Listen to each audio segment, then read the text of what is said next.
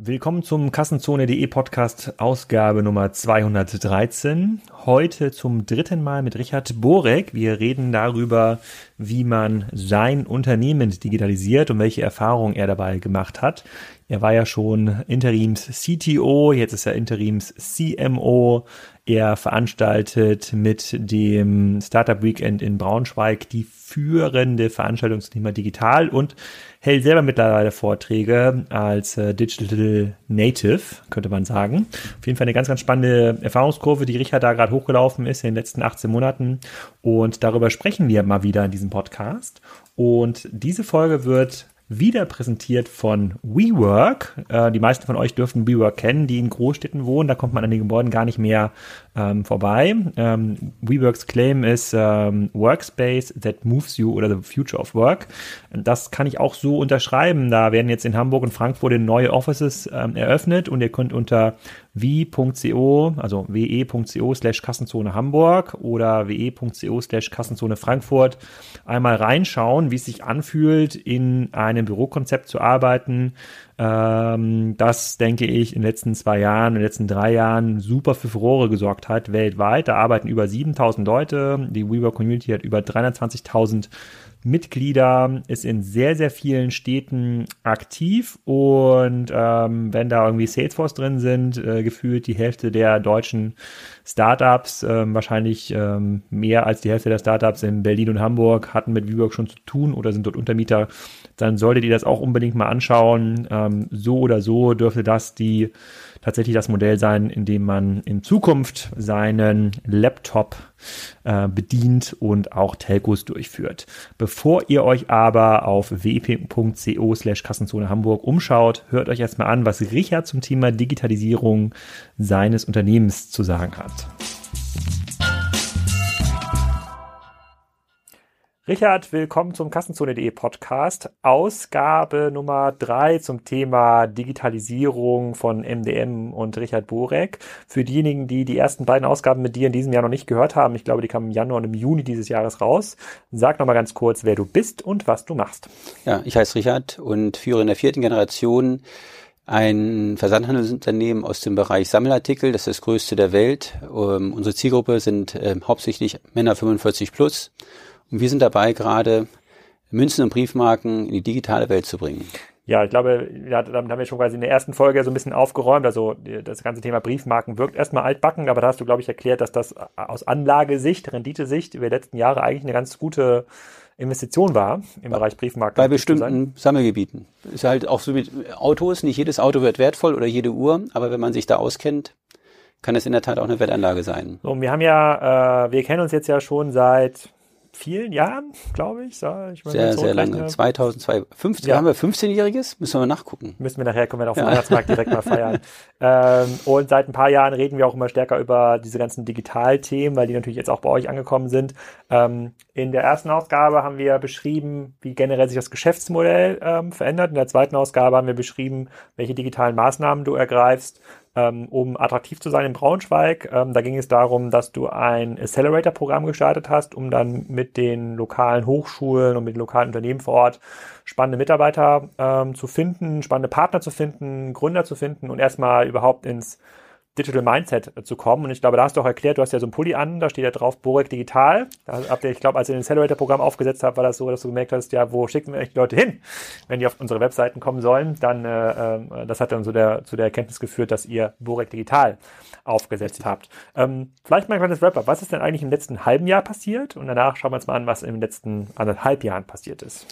Ja, in den letzten sechs Monaten aus Sicht des Accelerator Startup-Bereichs haben wir es geschafft, in Braunschweig das Niveau und die Akzeptanz, äh, dass überhaupt über Gründertum geredet werden muss, dass das in einer viel breiteren Masse stattfindet und dass ähm, viele unterschiedliche äh, Strömungen nun existieren und ähm, dort eben am an den potenziellen Gründern und an, an der Ideegenerierung und der Verprobung von Ideen arbeiten. Das ist schon mal sehr positiv. Das ist jetzt. Wie misst auch, du das, dass diese Akzeptanz breiter geworden ist? Äh, es gibt mehrere Angebote ähm, von öffentlichen Einrichtungen, die gab es schon in der Vergangenheit, die aber dadurch auch eine höhere Visibility bekommen haben. Über private Anbieter. Wir haben Wiechmannhallen, wo man äh, sein kann, auch bis zur öffentlichen Versicherung, die eine Coworking Space anbieten. Also es ist ein deutlich größeres Angebot. Und ich sage mal, Wettbewerb beliebt das Geschäft, weil im, im Kern geht es ja mir darum, dass wir das Gründertum in Braunschweig fördern. Wir haben 30 bis 50.000 äh, Studenten in der Region Braunschweig und wenn nur ein Prozent jedes Jahr die Idee des Gründens forcieren würde, dann wäre das für die Region Braunschweig, aber auch für die Innovation erstmal ein guter Start. Davon habe ich erstmal nichts, aber mir geht es ja auch darum, dass die wunderschöne Stadt Braunschweig in Berlin und München und Hamburg auch bekannter wird. Genau, Braunschweig ist ja auch eine Stunde weg, glaube ich, mit dem ICE von Berlin. Richtig. Also ist ja, da gibt es, glaube ich, den einen oder anderen, der in Braunschweig wohnt und in Berlin arbeitet oder vielleicht sogar andersrum. Genau. Könnte es auch mal der, ähm, ähm, der, Fall, der Fall sein. Hast du denn ähm, durch die Maßnahmen im letzten halben Jahr neue spannende Kontakte zu Mitarbeitern aufgemacht? Haben, was, das, was hat es intern mit deinen Leuten gemacht? Das ist, äh, glaube ich, das war ja auch ein weiteres Ziel, was ich verfolgt habe, dass ich eben gesagt habe, wir müssen jetzt nicht immer nach Berlin fahren, um Startups zu besuchen und eine Startup-Tour zu machen. Das geht auch in Braunschweig. Und ähm, es hat auf jeden Fall zur Sensibilisierung geführt. Ähm, ich bin ja auch ein großer Christoph Käse-Fan und ähm, die beiden ersten Bücher Silicon Valley und Silicon Germany haben die meine Mitarbeiter bekommen und ähm, wir haben auch darüber diskutiert in kleineren Gesprächsrunden, die Lust hatten. Und mir ging es in erster Linie darum, dass erstmal eine Sensibilisierung stattfindet und eine Akzeptanz, dass dieser Wandel nicht aufzuhalten ist, sondern dass er wirklich kommt, dass er uns alle betrifft und dass wir alle äh, Teil dieser Veränderung werden müssen, um erfolgreich zu sein. Und ähm, ich denke, das, das hat stattgefunden. Die Kommunikation ist auch klar und ähm, in der Summe sind, äh, bin ich damit sehr zufrieden. Mhm, aber auch da, wie misst du das? Also machst du die ganzen Sachen jetzt nicht aus Spaß? Äh, klar, dir gefällt, dir gefallen vielleicht irgendwie diese ganzen Themen, aber führt es dazu, dass die Leute mit mehr Ideen auf dich zukommen? Führt es dazu, dass ihr am Organigramm was verändert? Führt es dazu, dass ihr aus dem Startups, die im Accelerator waren, Beteiligung durchführt, um die sich dann Mitarbeiter im Unternehmen kümmern müssen, damit sie mehr digital ticken? Ja. Also wir haben ja das Accelerator-Programm, der Non-for-Profit ist und wo wir ein Mentorenprogramm haben, was sowohl intern als auch extern ist. Und diese internen Mentoren haben wir sowieso dadurch schon die Notwendigkeit, ähm, sich mit den Startups äh, zu beschäftigen. Wie viele interne Mentoren sind das, die ihr da äh, benannt habt? Also pro Startup ist es eins und dann haben wir einen Pool von Spezialisten für SEO, für Performance, für Taxes, Legal, HR. Das sind dann die verschiedenen Bereiche, wo wir natürlich als Organisation sowieso Ansprechpartner haben. Hm. Und ähm, wie intensiv passiert das über das ganze Jahr? Ist das, habt ihr das mittlerweile in Accelerator das ganze Jahr oder macht ihr immer noch fokussiert ähm, so Batches ähm, paar Monate im Sommer? Ja, na, wir machen zwei Batches im Jahr, a drei Monate aktuell. Und ähm, der nächste Batch startet ähm, am Ende Januar. Und, Wie viel ist das jetzt? Der vierte. Der vierte schon. Und die Bewerberquote ist die gestiegen über die letzten drei Maßnahmen? Ich glaube, als wir im Juni gesprochen hatten, war das noch nicht so klar, wie sich wieder. Nein, ist gut. Also wird immer, ich, also erstmal wird die Qualität der Angebote immer besser. Die Anzahl wird auch, nimmt zu und das Vertrauen ist eben auch da. Und ich glaube, das ist das Entscheidende, dass man das Angebot eben da äh, spiegelt. Aber es geht auch darum, dass man natürlich auf die potenziellen Gründer zugeht und auch Ängste und Hürden abbaut, dass man es einfach, möglichst einfach macht. Und das ist ja das Ziel, eben das Gründertum nach vorne zu bringen. Inwieweit ich mich jetzt beteiligt habe, ich habe mich an keinen Startups der ähm, ähm, Accelerators oder auch der Startup Weekends, die wir machen, bis jetzt beteiligt. Einfach weil ich erstmal abwarten wollte und erstmal sehen wollte, was da kommt und wie sich das entwickelt. Wir haben jetzt einen Co-Founder und Co-CEO-Konzept äh, gerade in Umsetzung und äh, startet quasi wie wir speaken, auf halb Englisch gesagt, wo wir eben ähm, tatsächlich die Partnerschaften dann eingeben wollen und ähm, im Pre-Seed-Bereich quasi ähm, mit den Start der Ideen in die Umsetzung beginnen wollen. Kannst du das Konzept mal genau beschreiben, das Co-Founder-Konzept? Ähm, das ist recht einfach. Äh, Stammkapital für einer GmbH muss 25.000 sein und ähm, die zwei Co-Founder, am liebsten ein ITler und ein Vertriebler, geben einen kleinen Teil und ich gebe den größten. Was heißt das? Das hängt von den Themen und den Zahlen ab. Ähm, aber ich dann könnte mir durchaus vorstellen, dass ich 20 bis 22.000 Euro gebe und die anderen beiden teilen sich den Rest. Ähm, und mit dem Geld können sie dann die nächsten sechs Monate oder wie lange sie eben haushalten müssen, an ihrer Idee arbeiten und verproben. Gleichzeitig teilen wir uns äh, die Anteile 50-50. Ich stehe als Mentor zur Verfügung, neben der Organisation an sich. Wir haben die Kompetenz mit CTO, mit Vertriebsleuten im Online-Bereich und dort auch äh, und meinem Netzwerk, um eben Kontakte zu bringen. Und dann geht es eben, wenn das Geld ähm, knapp wird, in die, ähm, in die Refinanzierungsrunde sozusagen. Und da geht es dann eben zu überlegen, bin ich wieder der Ansprechpartner oder ist der Markt dort ähm, interessiert, um dort weiter zu investieren?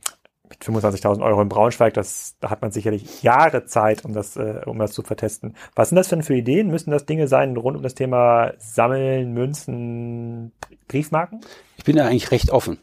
Es geht, äh, wenn mich, ich sage immer, wenn ich mich zu stark einschränke, dann ähm, kann ich da äh, wird wahrscheinlich der Funnel relativ klein.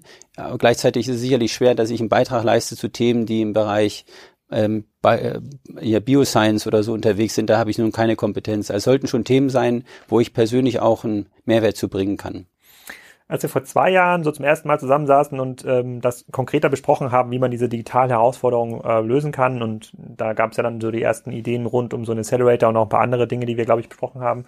Ähm, da war das noch relativ weit weg. Jetzt bist du in Braunschweig, soweit ich es wahrnehmen kann, sicherlich einer der führenden digitalen Köpfe oder vertrittst zumindest ähm, das Muster des modernen äh, digitalen Kaufmanns.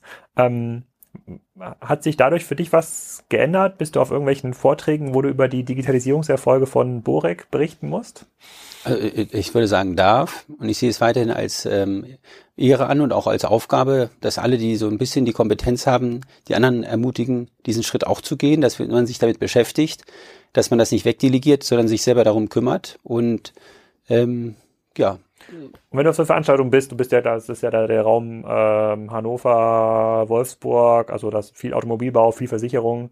Wenn du auf so einer Veranstaltung redest, wie, wie weit oder sagen wir mal so, wie groß ist der Abstand in der digitalen Denke, die jetzt Borek vertritt, also dein Unternehmen und du, zu den Unternehmen, die vielleicht jetzt erst damit anfangen? Also hast du das Gefühl, die holen langsam nach oder gibt es auch immer noch die Diskussion, die wir vor zwei, drei Jahren hatten, dass man schon jemand, der technischen Sachverstand hat, auch in der Geschäftsleitung braucht.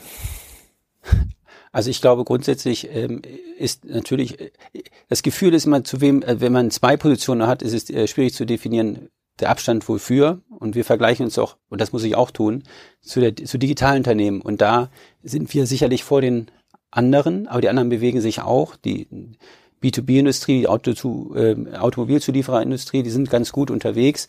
Aber in der Tat, die Frage ist die Geschwindigkeit der Entwicklung.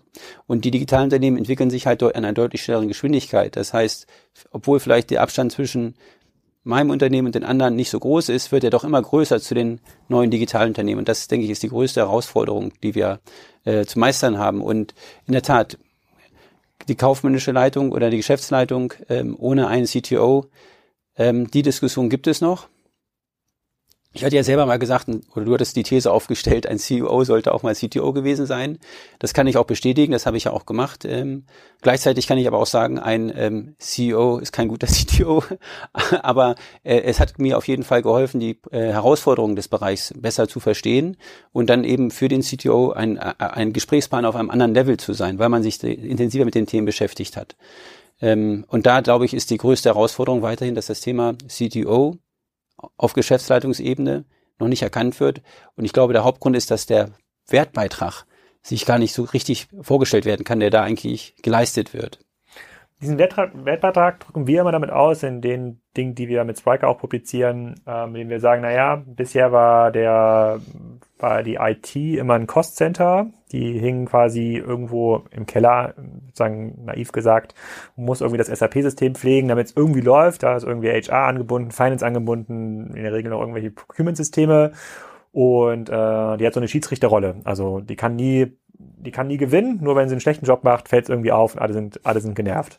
In der digitalen Welt, äh, schreiben wir es dann, dreht sich das so um. Die IT wird eine der treibenden Faktoren des Businesses, mindestens so wichtig wie andere Bereiche, wie Marketing, Vertrieb, Produktion, wenn nicht sogar wichtiger, weil es geht um besser verkaufen, statt bessere Produkte zu verkaufen.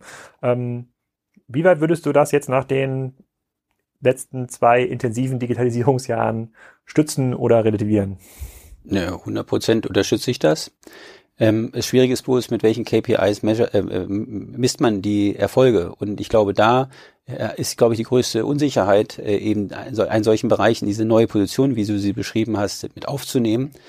Ähm, aber das ist ja genau der Weg, den wir auch gehen, dass eben der, der IT-Bereich ein weiterer Wertschöpfungsbeitraggeber sein muss, um nachhaltig erfolgreich am Markt agieren zu können, neben dem Vertrieb und neben den tatsächlichen Produkten, die wir entwickeln. Also, und die IT ist ja sozusagen dann die Brücke erstmal, dass alles funktioniert. Also ohne IT läuft nichts. Da kann ich nur jedem das Buch Project Phoenix empfehlen.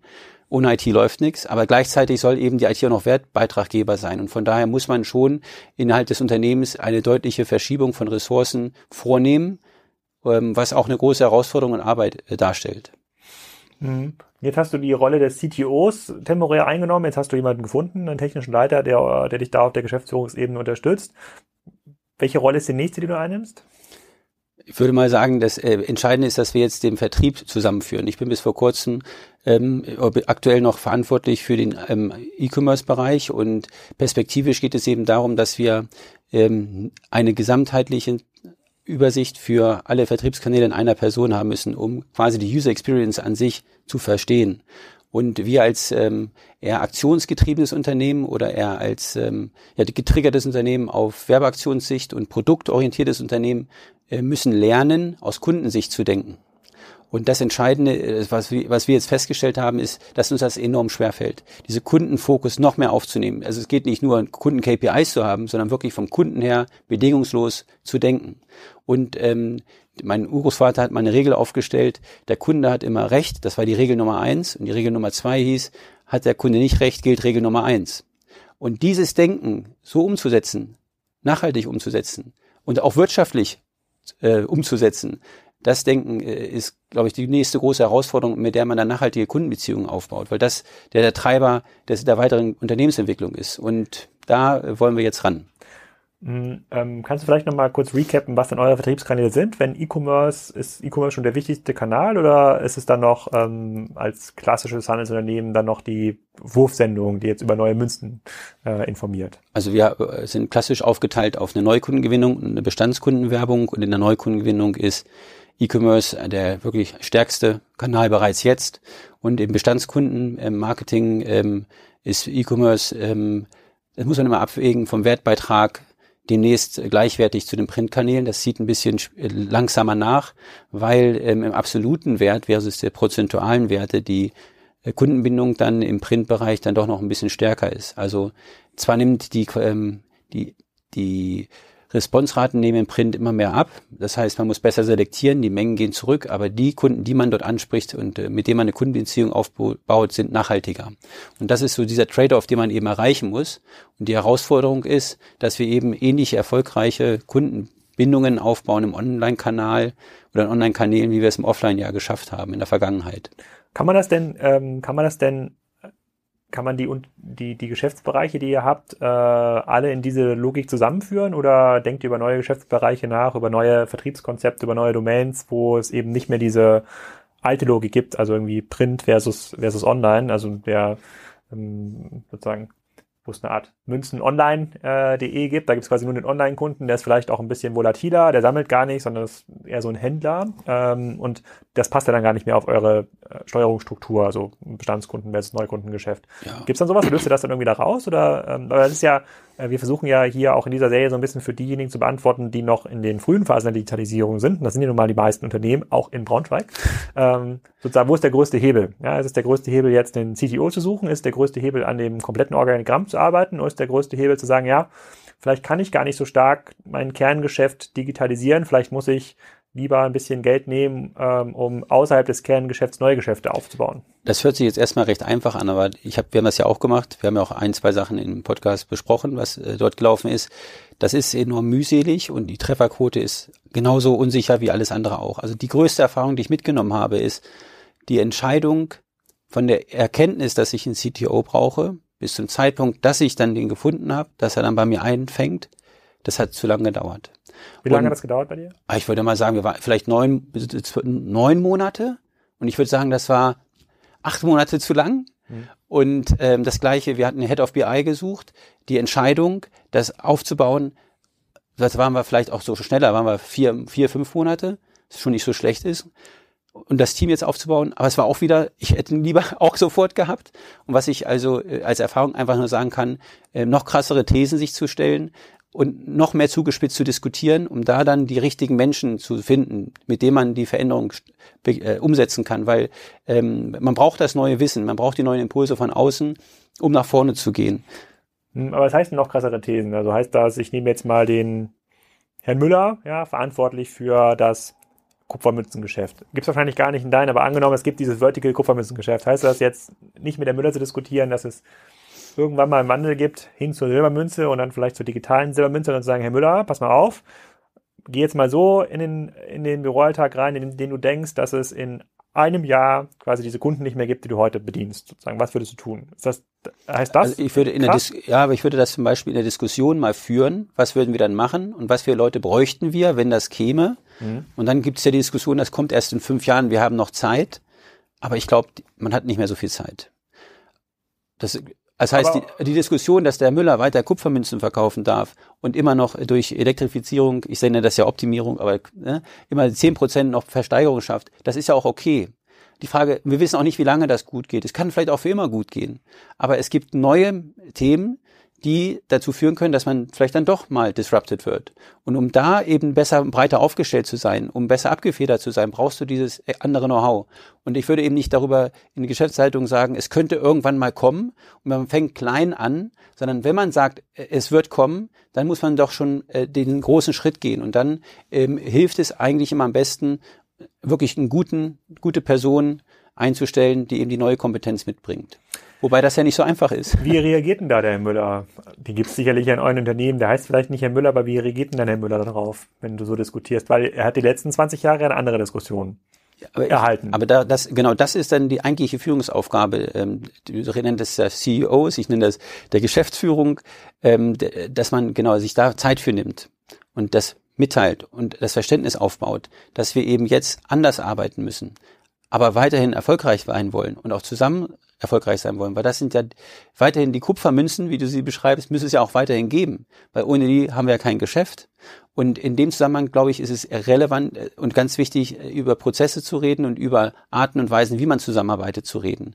Und das ist ein recht großer Veränderungsprozess, der sehr viel Zeit mit sich bringt und ähm, Aufmerksamkeit benötigt. Also nicht nur die Notwendigkeit für Digitalisierung in den Köpfen zu ähm, verankern, sondern auch zu sagen, wir müssen anders zusammenarbeiten. Du redest über Verticals, ich würde sagen interdisziplinäre Teams, den Müller vielleicht näher an den Vertrieb zu setzen, der vorher sehr weit weg gesessen hat, um dort äh, schnellere Iterationen von Produktentwicklungen nicht im technologischen Bereich, wie du sie immer nennst, sondern im Münzbereich zu erreichen, um noch näher am Kunden zu sein.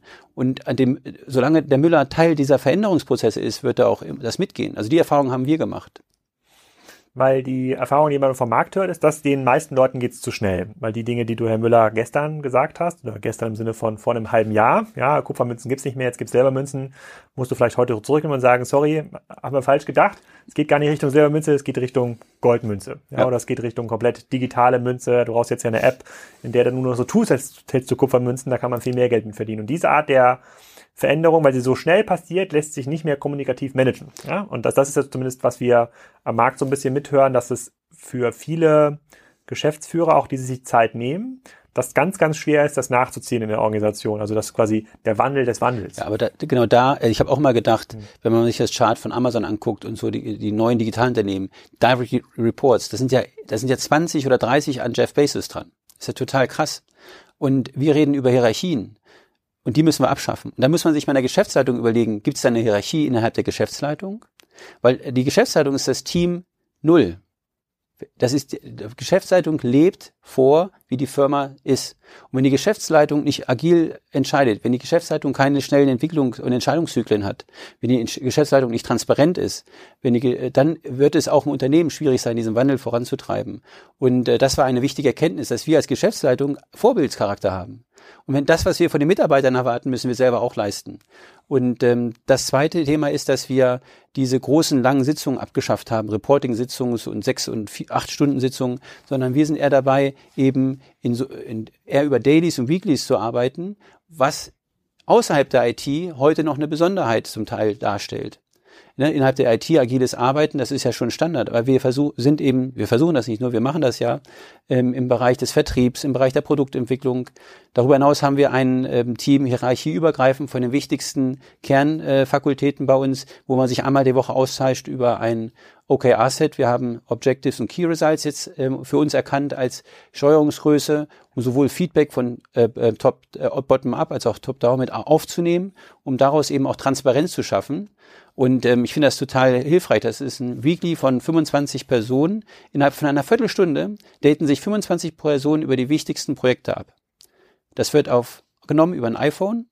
Und die Leute, die nicht dabei sind, können das dann sofort nach der Sitzung auch anhören, internes Podcast sozusagen. Und jeder ist up to date.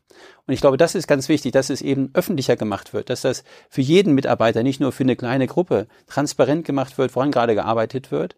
Und dass eben jeder weiß, wenn irgendwo es dann hakt und tatsächlich dann Kupfermünzen out sind, dass das aber auch gleich die ganze Firma weiß und nicht über den Flurfunk über zwei Monate irgendein neues Thema hochkommt und alle denken, oh, jetzt gibt's keine Kupfermünzen mehr, wir sind aus dem Markt und äh, der gute Hinweis, dass die Goldmünzen viel besser laufen, dann irgendwie äh, auf dem Flurfunk äh, verstummte. Und von daher muss man eigentlich Treiber dieser neuen Form der Kommunikation des Austausches werden. Okay. Vielleicht noch eine Ergänzung. Ja. Wir planen jetzt unsere Weeklies auf Geschäftsleitungsebene auch öffentlich zu machen.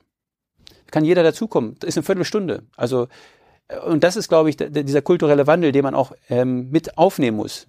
Wie nehmen das denn deine Geschäftsführerkollegen auf?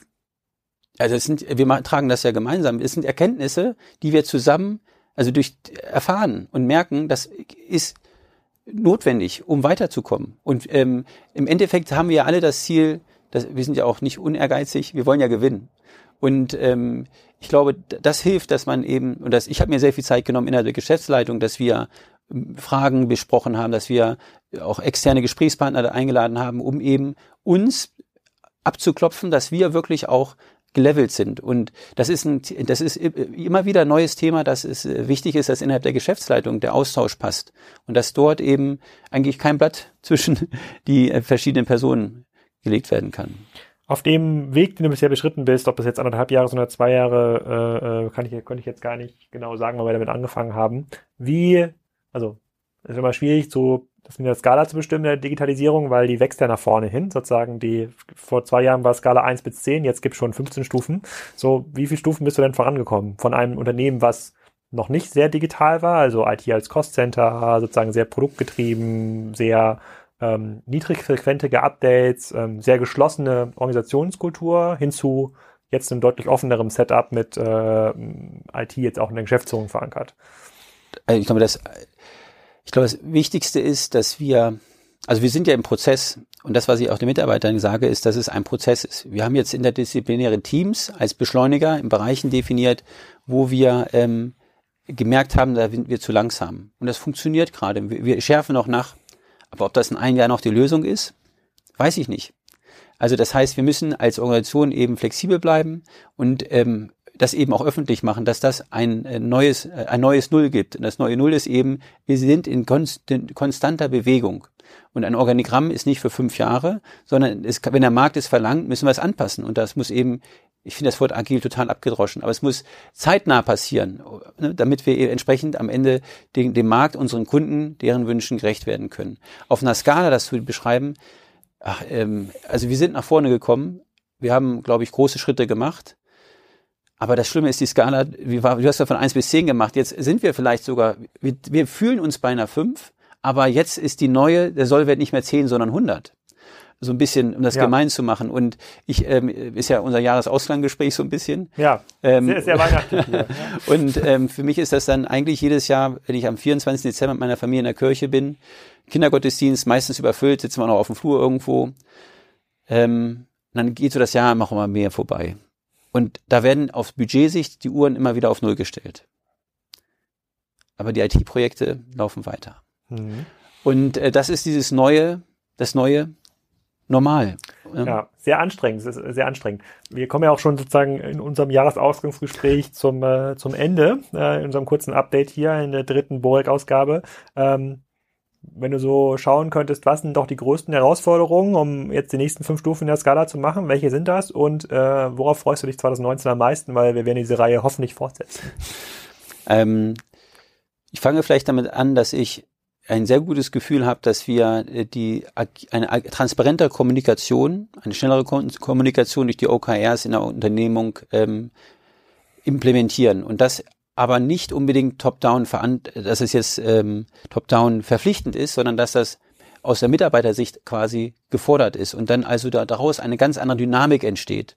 Diese Dynamik auch versteht, dass man ein Konzept hat, was nachgeschärft wird und Regeln haben, die überprüft werden können, erneuert werden können. Und darauf freue ich mich, weil ähm, ich merke, dass wir in der Organisation eine unglaubliche Aufbruchstimmung haben auf dieses Neue. Und das stimmt mich sehr positiv und ähm, gibt mir Mut, dass wir auf einem guten Weg sind, ohne jetzt zu wissen, ob wir Punkt äh, Platz fünf, zehn oder eins haben, weil das ist am Ende egal. Mir ist wichtig, dass unsere Kunden mit uns zufrieden sind.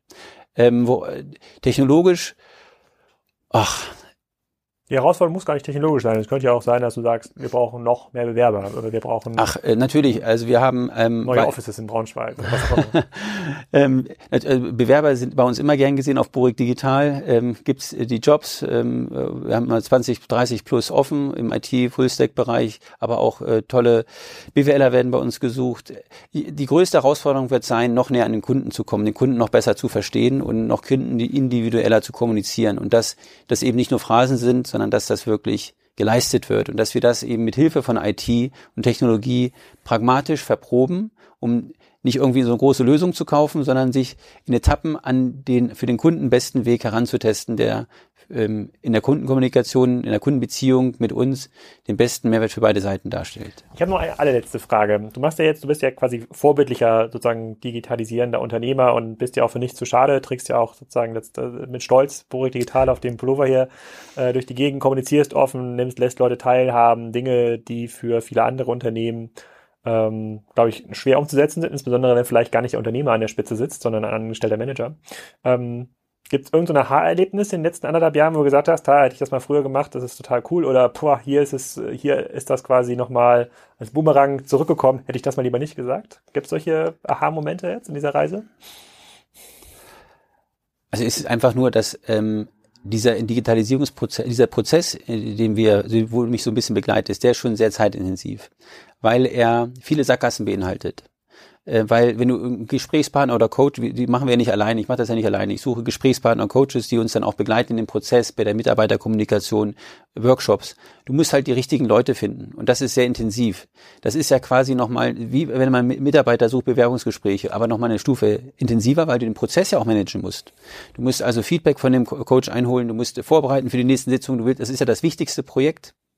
Und wenn du daneben auch nochmal halt was wir auch sonst im Privaten immer sagen, wenn du schon an 100 Prozent dann bist und das immer on top kommt, dann ist es halt schwierig, die Leistung, den Output zu bekommen, den man braucht. Wenn man sich leisten kann, das wäre dann also das Aha-Erlebnis, sich primär nur um diesen Prozess zu kümmern, wie man ihn steuert und kommuniziert, dann ähm, hat das noch eine deutlich größere Hebelwirkung, weil je mehr Zeit man in diesen Prozess investiert, in der Kommunikation, im Verständnis, in der Zeit, mit der Firma, an der Firma zu arbeiten, aber auch äh, eben mit den Mitarbeitern, desto größer ist der Hebel dort. Das wäre so aber das ist so ein No-Brainer-Spruch eigentlich. Weiß es, ich nicht. Es also heißt ja, du, hast, heißt, du sagst im Grunde genommen, du brauchst mehr, willst mehr Zeit damit verbringen, intern die Leute mitzunehmen und zu kommunizieren. Das ist erstmal sehr gut. Genau. Und dass man eben das nicht sagt, das macht jetzt HR, sondern man muss das, man muss die mitnehmen, man muss es zusammen machen, aber man ja. muss weiterhin treibende Kraft des Prozesses sein. Man muss seine Ansprüche da reinsetzen und die müssen sehr hoch sein. Ja. Und äh, weil sonst, äh, man darf mit dem, gut ist nicht gut genug. Vielleicht ist ja Stufe 100, guck mal, jetzt machst du ja, du öffnest dann die, äh, die Führungs, äh, die Führungsmeetings, die Führungsupdates, äh, äh, die Weeklies. Ähm, da können dann externe teilnehmen. Vielleicht ist der Stufe 100, dass du sie öffentlich machst. Also in Braunschweig, YouTube, im McDonald's, nee, bei YouTube. YouTube. YouTube ja. ja, muss man mal ein bisschen drüber Ach, nachdenken. Ja, das ist aber, aber auch das würde ich mir schon, da würde mir sogar eine Digitalisierung, das würde mir schon schwer fallen. Ja, du musst ja nicht ganz verrückt werden. Aber ich sage mal ganz ehrlich, äh, lass uns daraus ein MVP entwickeln. Ja. Und dann berichte ich beim nächsten Mal, wie es gelaufen ist. Sehr gut, das sind sehr gute Schlussworte. Richard, vielen Dank. Gute Rückreise nach äh, Braunschweig. Vielleicht gibt es den einen oder anderen Glühwein noch. In der Jawohl, Alex. Ciao. ciao. Ich hoffe, das hat Spaß gemacht, auch wenn es nur eine sehr kurze Ausgabe war dieses Mal. Ihr könnt das wieder nachlesen, was Richard gesagt hat, ähm, auf kassenzone.de. Da findet ihr auch die Transkription statt in zwei bis drei Wochen, nachdem dieser Podcast veröffentlicht wurde. Und vergesst nicht, bei unserem Sponsor vorbeizuschauen, we.co slash Kassenzone Hamburg. Ihr fragt euch jetzt, wer war das nochmal? WeWork heißt das Unternehmen.